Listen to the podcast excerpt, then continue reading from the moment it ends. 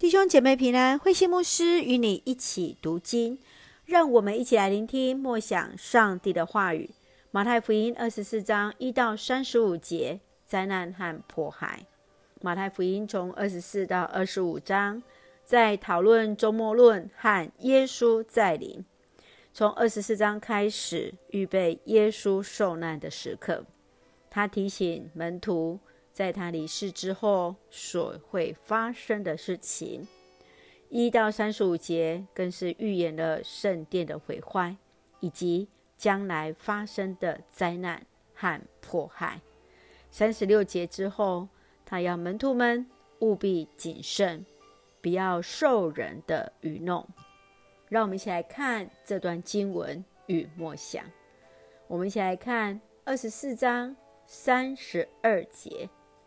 你们要从无花果树学一个教训：当枝子呈现嫩绿的颜色，长出新叶的时候，你们知道夏天就要到了。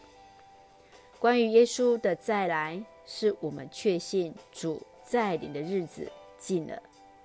耶稣常常善用自然的变化来教导门徒。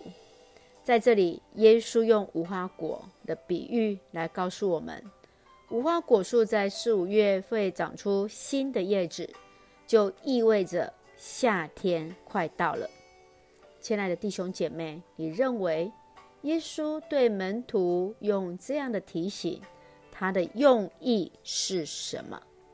你是否也能够从环境的变化来看见耶稣在你的迹象呢？也就是你从环境的哪些变化里面，能够去察觉耶稣就快来了。愿主来帮助我们，时常警醒，特别从环境的变化当中来看见主的日子近了。一起用二十四章三十五节作为我们的金句：天地要消失，我的话却永不消失。